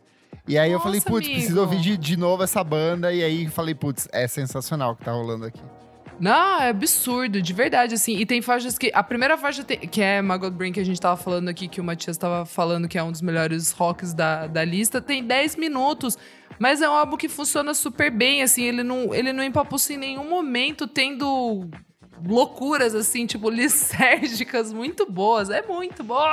É muito E aí, de novo, ele é parte dessa frente de artistas negros que estavam revolucionando a, a música na época e que muitas vezes foram, durante anos foi meio que posto em escanteio, mas que agora tá rolando toda uma onda revivalista de entender o que, que esses caras estavam fazendo. E aí vai desde o Marvin Gaye com What's Going On, que, que é, Ah, é o fantástico, álbum, é, que foi agora recolocado como o disco do top 500 lá da Rolling Stone, que eles refizeram, colocaram ele em primeiro lugar. Mas a gente tem muita coisa. Tem Sly and the Family Stone, There's a Riot Going On, é Pelo amor de Deus. fantástico. Ver o show deles. Eu, eu, eu custo acreditar que teve um show deles no, na virada cultural aqui em 2012. Foi muito surreal isso. Teve também a Alice Coltrane, que eu sou apaixonado. Ela lança dois álbuns excelentes foda. esse ano. O Journey É, é, o Journey- ótimo. Cara, o Journey é, é sensacional. E Universal Consciousness são dois trabalhos de spiritual jazz, mas de um jeito totalmente experimental, com uso de vozes, coros. Também foram relançados recentemente, são sensacionais. O Gil Scott Heron com Pieces of a Exato. Man, que é o grande Perfeito. álbum dele ali, é perfeito. Isaac Hayes com Black Moses, então, mais Ah, uma vez, essa bom. coisa de ressignificar personagens de, de- de um jeito negro. Então, esse espírito do, do tempo, assim, que tava rolando no Brasil, tava ainda mais forte lá fora e, tipo, muito mais destacado com essa coisa da exposição da pele, de usar a pele negra como, como exercício imagético. Então, assim, sequências Sim. de obras incríveis, Sim. incríveis, incríveis. E só quero fazer um PS muito rápido da, da estética de figurinos visual que eu amo, gente. Então, assim, Isaac Hayes, absurdo nesse sentido. O Sly and Family Stone também é uma coisa impactante de você ver. Funkadelica, Parliament, todo mundo, assim, tipo, que vem também uma. é, vem mais tímido ali em 1970 com o Curtis, que a gente já falou, mas daí vem potencializado to- todo esse comecinho dos anos 70 que eu acho, tipo, muito foda pra pesquisa de imagem, referência, assim, é. é é- sobre isso, galera. Eles estavam fazendo ali e a gente O continua. Curtis, você tá falando do Curtis Mayfield? Mayfield, é, que O tipo. Roots é desse ano, né? É, o Roots é 7-1. É 7-1. É isso. É, e tem essa Perfeito. coisa do, do de tá todo mundo levantando a voz, né? Você vai Sim. ouvir aí tanto slide, aí dá pra colocar aí no meio nesse, nesse balaio aqui, é, tanto o tem, um- tem um, ó, o Just As I Am do Bill Withers, É Hum, isso. sim. O Total. ao vivo do Fela Kuti com o DJ Baker, que é a primeira vez que o Cara, Fela Kuti vai pro holofote, que as pessoas, opa, cacete, tem esse cara sim, aqui. sim. Mas tem um outro aqui que eu tô caçando, peraí, peraí. Não, o Just, E- o Just As I Am é um que eu ouvi muito nos últimos anos do Bill Withers. É perfeito esse álbum também. Live Evil do Miles Davis, que é o disco ao vivo deles, que é o disco que tem as músicas do Hermes. Sensacional, sensacional. Foda. É muito bom. Perfeito, perfeito. Tudo, Porrada. tudo bom. Tudo bom. E tudo pra fora, tudo agressivo, tudo falando na cara, sabe? Todos esses discos têm essa característica, assim, não, não vou mais engolir essa merda. Pô, se É. pensar, a gente falou só superficialmente sobre Pieces of a Man. Cara, tem Revolution Will Not Be Televised, tem Plain Jane do John Coltrane. Sim. Sabe, você vai pegar ali, cada música é um universo inteiro que tá escondido. E assim, eu não sei se é a formação indie do Kleber que vem falar desse que, ah, não, estão sendo recolocados, mas esses discos sempre tiveram no topo. What's Going On tudo bem, a Rolling Stone tá revendo é, isso agora. Sim. É, não, é porque é eu tô vendo. Eu, eu, eu, sei que eles sempre foram bons vendedores de discos, sempre tiveram no e, topo. E consagrados. Mas, é, mas ao longo da, dessa última década, a gente tá vendo todas essas listas de sites gringos recolocando esses trabalhos com uma posição de muito destaque que antes eram ocupados por artistas brancos. Então. Todo Só Beatles. Um monte de, é. de branco homem que, crítico de música. Mas assim, se você vai ler os pretos, eles estão lá o tempo sempre todo, no topo, cara. Não sim. tem dessa. E o What's Going On tem essa parada, né? Que é o momento em que o Marvin Gaye muda drasticamente a carreira dele, né? Que ele Sim. deixa de ser o, o gentleman, o, o cara que todo... O sedutor. Que, exato. E aí ele vai pro... Ele, ele, ele enfia o pé na merda, ele perde uns amigos, né? Ele vê um amigo morrer num protesto. E ele fala, cara, essa coisa tá, tá pegando muito pesado. Ele abandona a imagem de galã, todo elegante, ele começa a usar jaqueta jeans, gorro, e o povo fala: caralho, o Marvin Gaye tá todo caído, decrépito. Ele faz uma parada que nunca ninguém, ninguém tinha feito, que ele faz dueto com ele mesmo.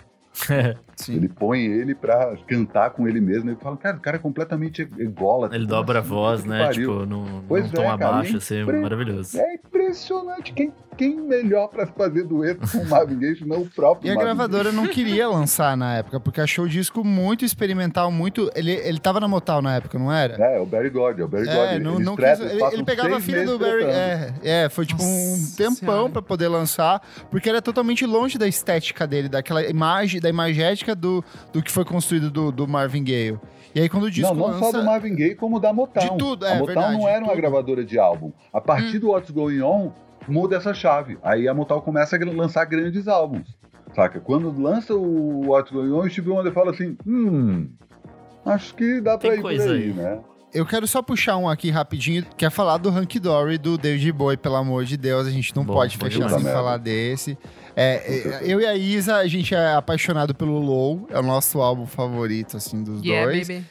E aí tem o Rise and Fall of Ziggy Stardust, mas pra mim o Hunky Dory tem uma puta concentração de hits e de músicas muito icônicas. Abre de uma forma é, fenomenal com changes. E aí você vai seguindo pra é, You Pretty Things, você tem Life on Mars, você tem tanta coisa rolando aqui dentro. A, a imagem de capa é muito icônica dessa coisa de ser uma fotografia pintada, assim. Então tudo, é, essa coisa da androginia, que ia ser ainda mais explorada no ano seguinte. Então eu acho sensacional, é outro trabalho muito icônico do, do Bowie. Eu vou falar de dois discos que moram no meu coração, ninguém tira eles lá de jeito nenhum. Um é piegas, é brega, né? Por conta de quanto que Imagine tocou no rádio, né? O quanto que Imagine foi usado Ah, mas esse álbum é brilhante. Mas que disco maravilhoso, que disco maravilhoso. É talvez o forte candidato ao melhor disco de um Beatles solo. E tem um documentário no Netflix que conta a história desse disco. Sim. cara, A Isa recomendou já, né? Recomendei, Isa? recomendei. É muito foda. E o outro é o segundo disco do Nick Drake. Maravilhoso. Puta merda, toma no Eu não, não tenho Palmas. palavras pra Palmas. dizer o quanto eu amo esse cara. São poucos os homens que eu amo e o Nick Drake é um deles. Esse é. Cara, eu sou completamente apaixonado por esse cara. Ele me toca num ponto muito específico. A sensibilidade dele Sim. é completamente diferente do que estava acontecendo na Inglaterra na época. Se Sim. conecta com essa sensibilidade da Johnny Mitchell, da, da. Carole King. E, cara, é um disco expansivo de um cara introspectivo. O primeiro disco dele, ele é muito pra dentro, faz, o Five Liv- Lives Left, né, que faz a referência quando tá acabando a seda ali, né, só faltam cinco folhas, que é um disco quase folk e tal, e o, o último disco é o Soturno Pink Moon, que Pink é ele Moon, voz é. e violão. Esse disco, ele se junta com a cena folk inglesa da época, que descobre e fala assim, caralho, que cara foda. E aí tem arranjo de, de, de sopro, tem o John Cale em uma das músicas. Sim. Eu amo de paixão. E, e as letras, nossa, eu fico até arrepiado, cara, quando eu falo. É impressionante. É como o disco da, da, da Carole King, também é outro disco matutino. Coloca o Brighter Later de manhã, teu dia tá resolvido. Vou só citar aqui, ó, porque de, de novo não dá pra falar tudo. T-Rex com Electric Warrior, um dos clássicos Clássico. do glam rock. A gente tem Serge Gainsbourg com Story the Melody Nelson, Amo! outro Não, não, trabalho. não, a Primeira, não primeira ópera rock francesa. A gente tem que de falar, não Matias. A gente É tem que falar. Primeira Meu. ópera rock francesa. Jenny Burke, maravilhosa, saca? Serge Gainsbourg, camadas e camadas de provocação. Ópera rock! Não é que eu sou. A ópera rock é só um detalhe, meu. Olha 10 na como o cara tá Pitchfork. provocando. 10 na Pitchfork! Acho 10 que a na Pitchfork daria um Pitchfork! 9,5 pra isso aí. Deixa eu ver, eu não vi, eu não vi. Tem Leonard Cohen com Songs of Love and Hate, que é sensacional. Que eu acho que é outro que também dialoga com a mesma sensibilidade que você falou do Nick Drake e da Total. Johnny Mitchell. São sentimentos compartilhados ali. Tem Elton John com Madman Across the Water. A gente tem Cat Stevens com Teaser and the Fairy Cat. A gente tem Harry Nilsson com Nilsson Stimilson, que é muito bom. David Crosby com If I Could Only Remember My Name, que é outro que é sensacional. Gente, não dá pra citar tudo, vai Medal do. Pink Floyd, cara. Medal do Pink Floyd. O disco que finalmente coloca o Pink Floyd nos trilhos e fala assim: vamos pra lá. Tem Echoes, o lado Tagomago B do inteiro. Queiro, que também é Tagomago outro... do Khan, Oh, cara. É muita coisa boa. Pra quem muita gosta do- boa. dos prog, tem Yes com Fragile e The Yes Album, que Yes são lança dois Yes discão Yes é, Tem Jethro. Tull com, com Aqualung, que é muito bom também. Putz, bom Sim, demais. Só coisa boa. E É aí, isso, eu não sei gente. se tava no plano de vocês comentar a série da Apple, né? Eu já falei, eu fiz, explodiu a minha cabeça, assim. muito tipo, bom, muito bom. É, é a melhor série do ano, na minha humilde opinião, assim. De contexto, agora assim, tá do que foi mesmo. aquele ano é absurdo. Nossa, o que, que é assim, tipo, aquilo? Não, mas o jeito também que eles. Nossa, achei foda. É, eles pegam lá, então. artistas diferentes e colocam num contraponto. Você vê um em perspectiva do outro e fala assim: Tu- nossa, tudo a ver. É demais. É Perfeito. demais. É absurdo, absurdo. Boa. Gente, chegamos aqui ao encerramento desse bloco. Não deu pra falar sobre tudo. A gente falou sobre as coisas que a gente mais ama e é o que tem pra hoje, paciência. Mas você pode ir lá no nosso Instagram, na edição deste episódio, no arroba podcast VFSM, e contar quais são os seus discos nacionais e internacionais favoritos. Alexandre Matias, suas redes sociais, seu serviço, onde as pessoas te leem, te encontram e fale sobre a Universidade de Trabalho Sujo também. Esse espaço é seu. Arroba Trabalho Sujo nas redes sociais. Fiquei um tempo aí meio longe dessas redes. Comecei em 2020 com o plano de me afastar das redes sociais. Aí veio a pandemia, blá blá blá. E aí eu virei youtuber. E aí tô lá no meu canal no YouTube. Se digitar meu nome, eu trabalho sujo no YouTube, tem dois canais. Um famoso canal que eu filmo um monte de show interminável, acervo gigantesco. Eu E amo. o, e o outro, o canal também, um acervo gigantesco, são dezenas de programas que eu estou fazendo lá. Então pode me seguir, siga, aperta o sininho, dá like no vídeo, comenta, isso tudo ajuda a compartilhar. Segue no Instagram pra ver stories torto. Então, pois é, na verdade. Eu adorei esse comentário, cara. Eu, eu retomei o Instagram que eu tava parado. Eu falei, cara, eu preciso retomar porque justamente eu tô fazendo agora a Universidade de Trabalho Sujo, já falo disso. Eu falei, cara, eu preciso re- voltar a fazer. E aí eu nunca curti stories, né? Só que aí eu comecei a me ligar quanto o Reels é uma cópia do TikTok, né? E tipo, ah, tem uma coisa que vai vazando. Eu não vou entrar no TikTok. Eu entrei no TikTok em 2018. Aí falei, cara, não é pra mim, tô velho. E aí entendi que a lógica do TikTok foi pro Reels, né? O Instagram foi lá e copiou tudo. Eu falei, cara, quer saber? Vou voltar só fazendo stories. Aí tem uma hora do dia que eu vou lá e posto, sei lá, 40 stories de merda, normalmente misturando música brasileira, programa de humor, vídeo cacetada, bichinho. E, eventualmente, eu falo dos cursos da Universidade de Trabalho Sujo, que eu finalmente tomei vergonha na cara e estou dando curso online sem precisar estar vinculado a outra instituição. Estou gerindo o meu próprio negócio. E Boa. aí a Universidade de Trabalho Sujo acabou de lançar dois cursos, um deles tem tudo a ver com esse papo aqui, que é o Todo Disco. Antes eu fazia uma série de encontros presenciais, chamando artistas para dissecar discos, seus discos, né, discos recentes. Eu já fiz isso com a Karina Boa, Luísa Lian, Cidadão Instigado, Siba, é, Maurício Pereira, enfim, tanto no Espaço Cult quanto na Unibis, Ava Rocha, enfim, quanto no Lab Mundo Pensante.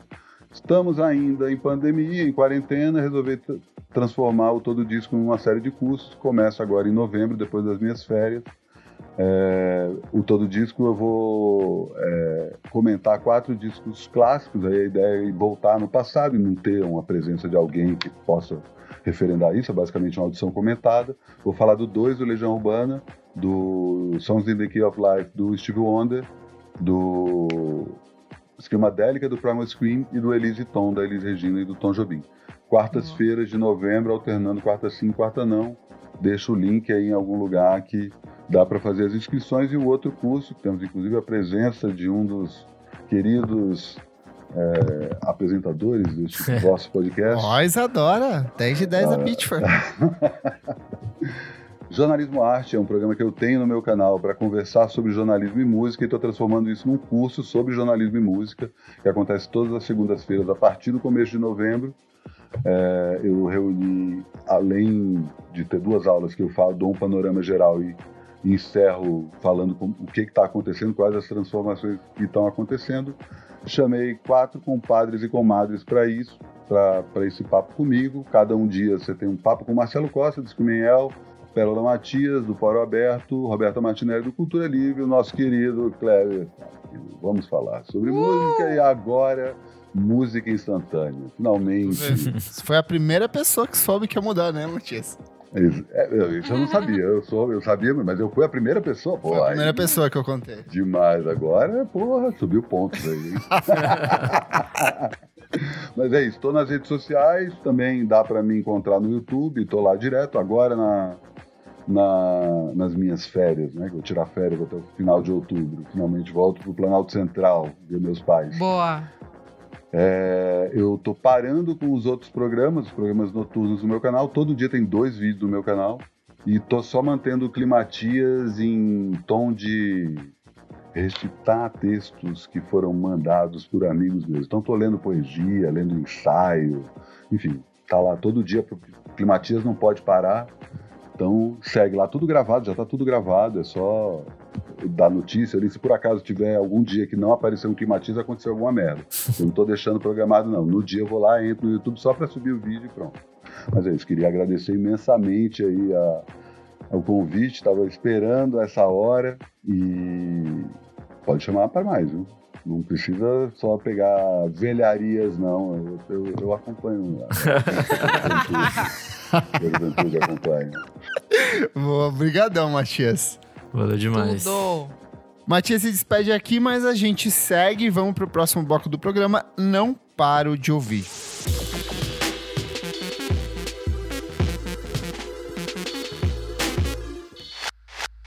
Chegamos aqui no segundo bloco do programa. Não paro de ouvir. Isadora Almeida, minha amiga, o que, que é esse bloco? Meu amigo Kleber, esse bloco a gente vai trazer novidades, lançamentos que a gente não para de ouvir. Boa, e o que, que você traz para ouvir hoje, Isadora? Gente, não paro de ouvir Talk Memory, do Bad Bad Not Good. Roubou que que minha acharam? única.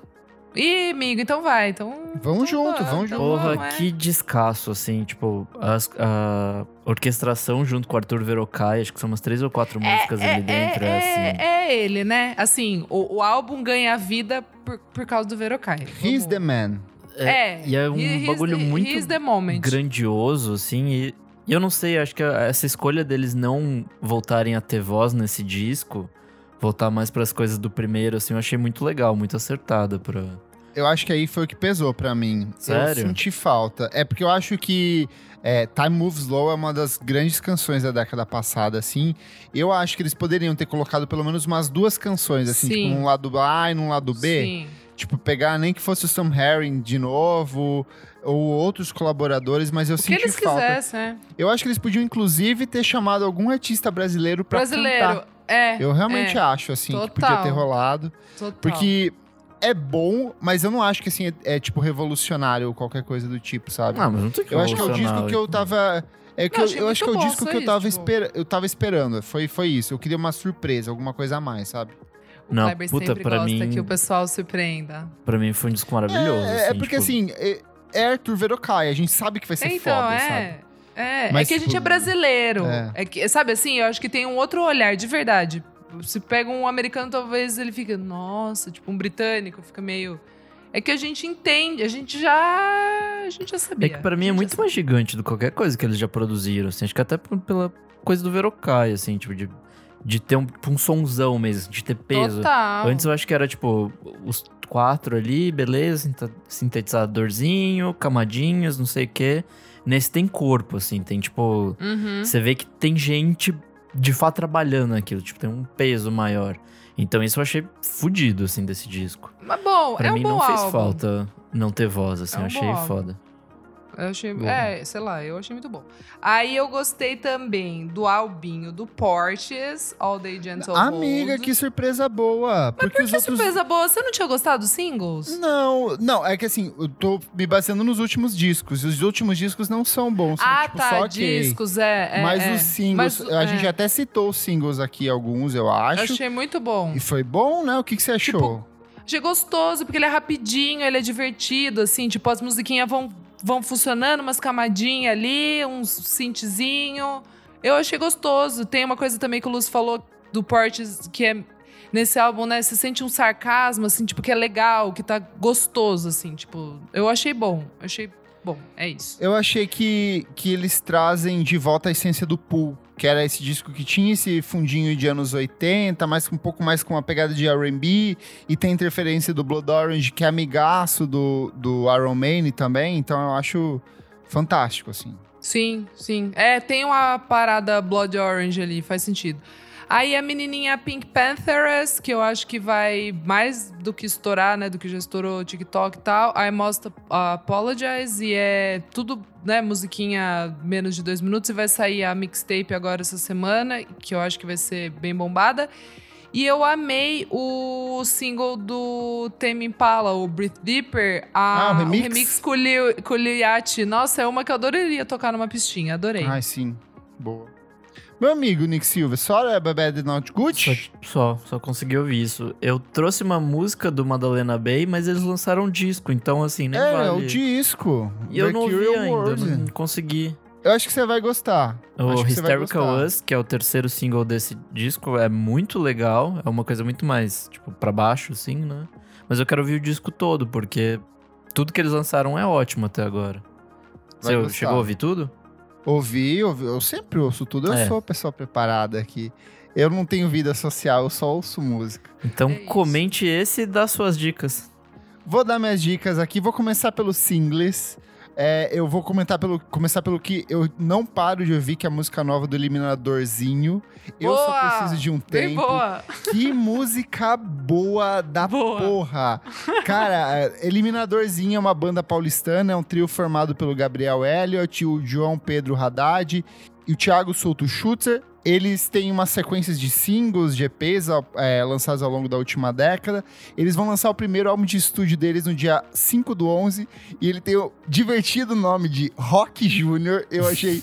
Excelente o nome. E eles lançaram essa música, assim, que parece muito Sonic Youth, assim, no sentido da distorção da guitarra, dos efeitos, dessas, dessas camadinhas de guitarras, essas barulheirinhas gostosas, essas guitarras que faz... Mas a letra, tipo, é muito pegajosa, chicletaça, assim, uma letra muito gostosa de se ouvir. É, o clipe é divertidíssimo, assim, é, é o Gabriel interpretando várias influencers de Instagram, então é divertido de assistir. E eu tô muito ansioso, eu acho que é uma das músicas que me surpreendeu, assim, nas últimas semanas. Junto também na mesma semana veio Emerald Hill, que é uma banda que eu já recomendei há muito tempo, quando eles lançaram o primeiro álbum de estúdio deles, que é para Sempre Conectados, mas Eternamente Distantes, de 2018. Eles vão lançar um novo álbum de estúdio que se chama Cidades em Chamas, vai sair ainda esse ano. E a música que eles lançaram é Feliz Aniversário. Ela vai muito mais pro dream pop, pro synth pop pros anos 80, mas continua com umas letras muito confessionais, que é uma das marcas dessa banda que é de João Pessoa. E também não podia deixar de falar dela, da minha mulher, da amada, da minha, da minha princesa do indie, que é a Mitski. Ai, eu não falei. com Working for the Knife, tipo, primeira música dela em anos, assim, ela lançou o meu disco favorito de 2018 e Clever agora tava com vai crise de ansiedade antes do. eu de fiquei lançar essa- ansiosaço, Oi, cara. Eu essa fiquei, tipo, música é dando boa, hein? refresh no YouTube pra Essa ver se música rolava. é boa. É muito boa. Muito é- eu acho que ela segue bem da trilha onde ela parou ali em 2018 e ela potencializa, assim. O E tá clipe certíssima. é um espetáculo, assim. O clipe Chique. é de uma. Cara, como ela é boa. Eu quero muito. Queria muito ver um filme que algum diretor chamasse ela pra atuar em um filme. Assim, eu acho que ela tem uma, uma, uma, uma entrega artística, uma coisa assim muito forte. Discos. Madalena Bay com Mercury Awards. Madalena Bay é uma dupla californiana que a gente já recomendou nas últimas semanas. E vem com esse disquinho assim que se você é fã de Quero Quero Bonito, Grimes, gosta desse pop estranhinho, assim, com muitos sintetizadores, você vai gostar do álbum deles. Outro que me surpreendeu e que eu achei que meu amigo Nick ia recomendar é o The World is a Beautiful Place, Not Não Long. Afraid to Die Sem gostão com ótimo. Illusory Walls. Muito bom. Eu acho que eles conseguiram trazer essa essência de, do rock emo dos anos 90 ali. Então, com, com muita. com umas melodias muito marcantes. Tem os flates ali com Sunny Day Real Estate. Delicioso. Disco de bom demais. E eu queria perguntar pra minha amiga Isadora o que, que ela achou do disco novo do James Blake. Amigo, não vi.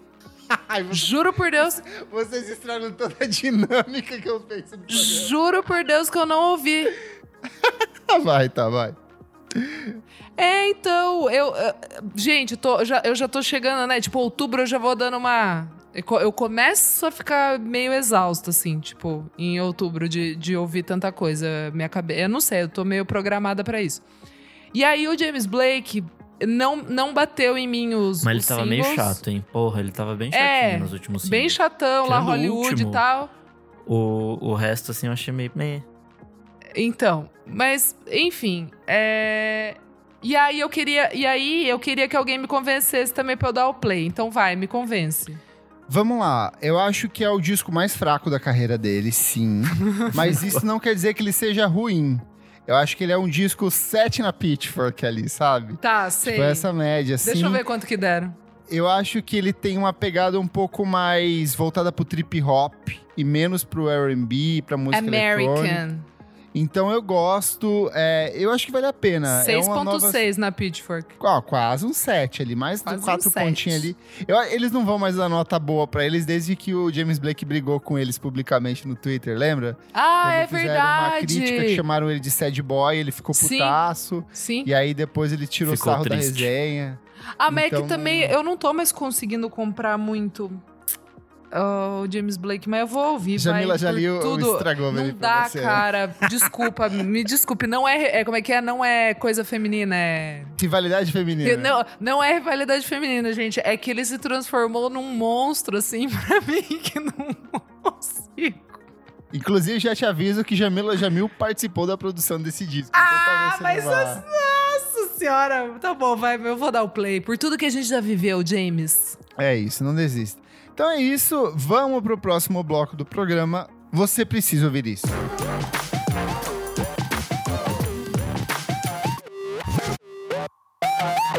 Gente, começando o nosso último bloco, você precisa ouvir isso. Nick, o que, que é esse bloco? Nesse bloco, a gente dá dicas de coisas atemporais que podem ou não ser relacionadas ao mundo da música.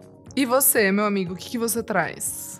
Bom, recentemente teve aquela pataquada lá da, da Pitchfork, do, deles recalibrando as notas. Divertidíssimo.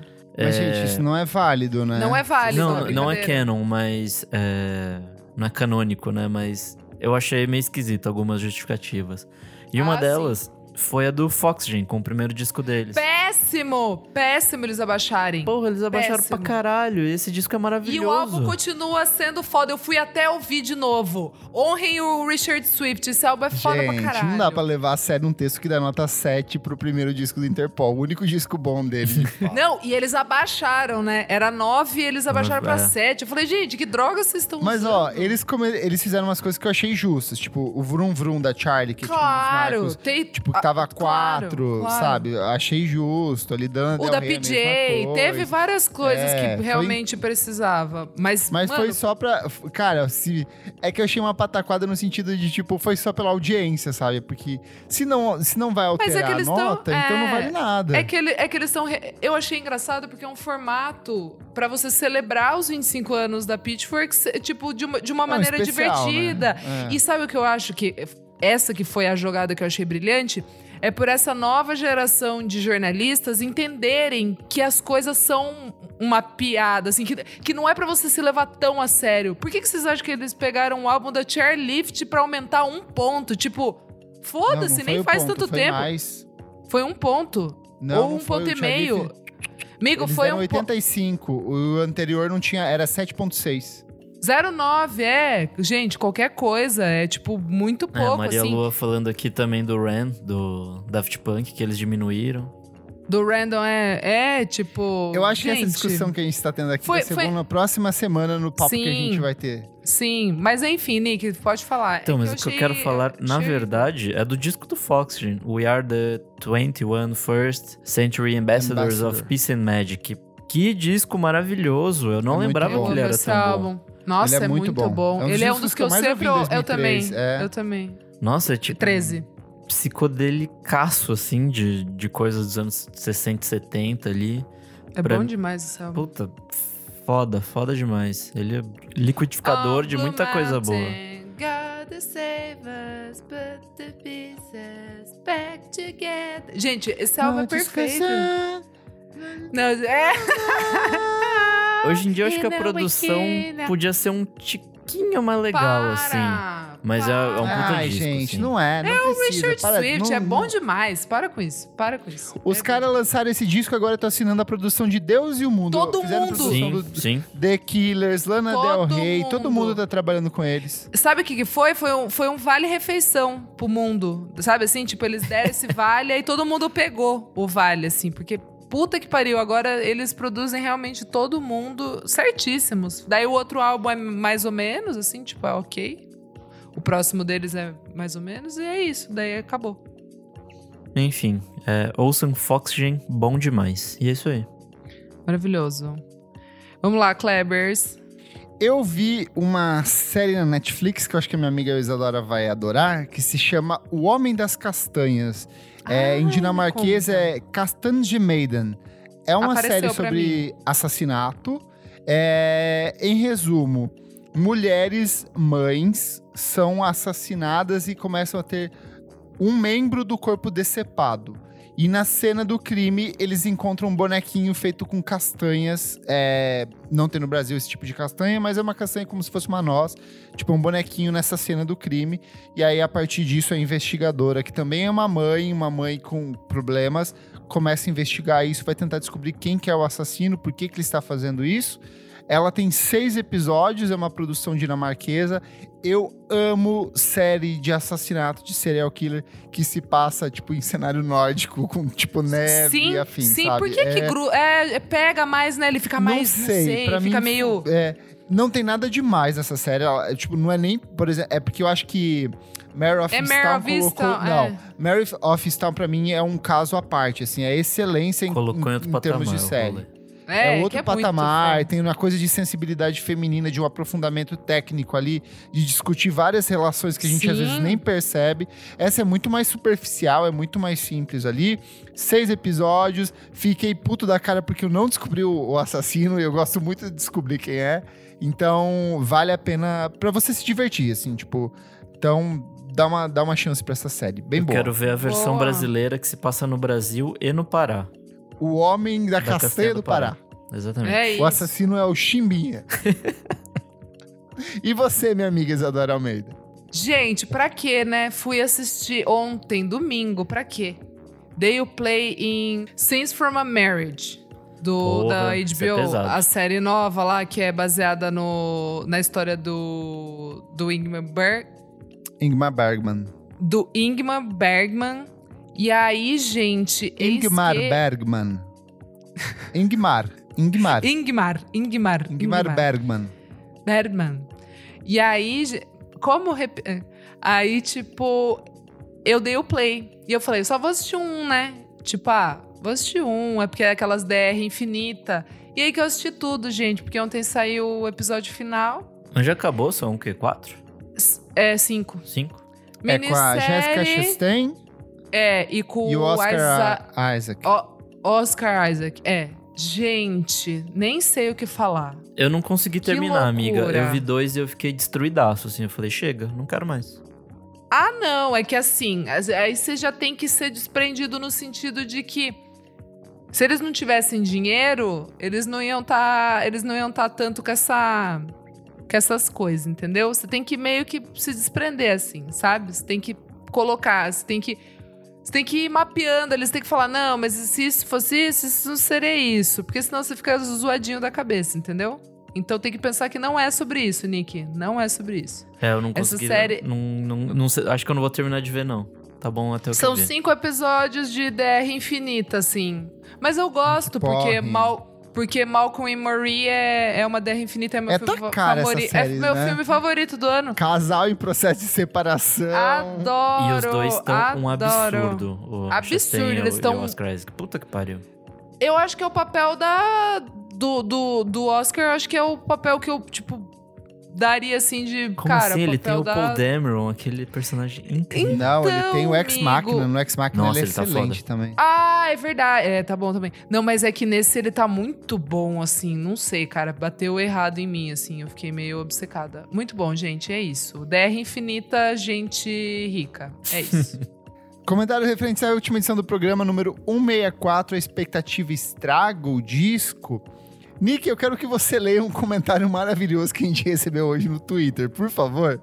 A Polly Chambers, lá no, no Twitter, ela falou: Ouvindo esse EP, pensando que fui ao Lola ver o, o Kings of Leon só pra ouvir as antigas. Emoji chorrindo. E aí um casal de 50 anos me chamou pra fazer um homenagem no meio do show. cara. Aí a Soraya colocou Não. amada, kkkk. Ela falou assim, aspas, na, na fala dos velhos. Eu e minha mulher gostamos de sexo a três. E eles tinham um filho que era da idade da, da, da Polly. Assim, porra. Foda. Meu Deus, gente. Que história. Pesado. Que rolê. E eu não sei o que é pior, ser chamado pra homenagem com os velhos ou ver o show do Kings of Leon, assim. O show do Kings of Leon, É, pra mim, eu tá- acho que é é. pior. Comentário aqui é da nossa madrinha apoiadora Eita Maria Lua. Um álbum que pra mim foi muito impactado, principalmente pela expectativa criada pela própria artista, é o art pop mesmo. Hoje, ouvindo em retrospecto, até gosto bastante e acho que poderia ter sido uma era de sucesso se não fosse esse problema e a divulgação tosca, que é um caso clássico da Lady Gaga, que Deus o tenha, imortal nos seus versos, boa. Ó, gente, o Mano Menezes S. Criei muita expectativa para o Evermore da Taylor Swift, porque amei o folclore. A parceria com Jack Antonoff é bem interessante, mas nesse disco senti uma irregularidade grande. Tem músicas que eu gosto, inclusive o feat com The National, é a minha favorita, com Tolerated. Só que tem muita música que é bem qualquer coisa. Sou Swift e tô muito feliz com esse rumo na carreira que ela tomou. Espero que ela trabalhe mais outros gêneros sem precisar se repetir. Beijo, adoro vocês. Comentário do Barry. Ele falou: Não sou um cara que cria expectativa, mas um disco que achei que ia ser estrondoso, principalmente pela trajetória de ascensão. Eu não consigo ler sério isso. da Mumford Sons. Foi o álbum Wilder Mind. Achei modesto perante os anteriores. Meu Fã. amigo. É fã. Sai fã. dessa, não- Ele é fã. Ele é fã. Não fala assim, ele é fã. A gente tem que defender os nossos, nossos amigos que são fãs. É... Comentário aqui do Rick Brazão. Criei muita expectativa no segundo da Alanis. E foi um tá, ok. Não esperava muito da Fiona Apple, pam pam. E até agora estou ouvindo Fat the Bolt Cutters. Amigo, da Fiona Pois, Apple a gente pode. década, A gente é. pode, sabe? Se Você permita. sempre pode esperar Da- coisa da Fiona Apple, porra. da Fiona você pode se permitir. Boa. Eu sou o arroba KleberFac no Twitter e no Instagram. Dicas diárias de músicas todos os dias. Eu sou arroba Almeida Dora no Instagram, Almeida Dora Underline no Twitter.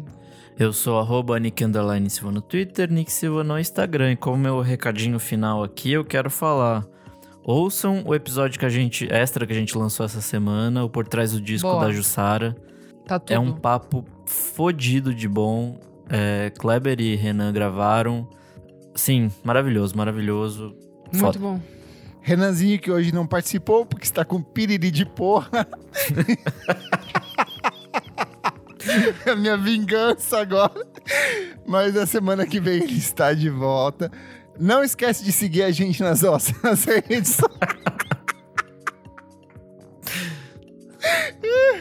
Não esquece de seguir a gente nas nossas redes sociais, arroba podcast VFSM no Twitter e no Instagram. Tem o nosso site www.vamosfalarsobremusica.com.br. Segue a gente na sua plataforma de streaming favorita, Apple Music, Spotify, Deezer, não importa. Dá o seu seguir ali que ajuda muito a gente a contabilizar mais ouvintes. E se puder, como os nossos queridos apoiadores Maria Lua, Gabriel Benevides e Jefferson Kozenieski, que chegou aqui mais tarde hoje, Apoie a gente no padrim.com.br barra podcast VFSM. Muito obrigado pela sua audiência e até a próxima edição. Tchau, tchau. Tchau.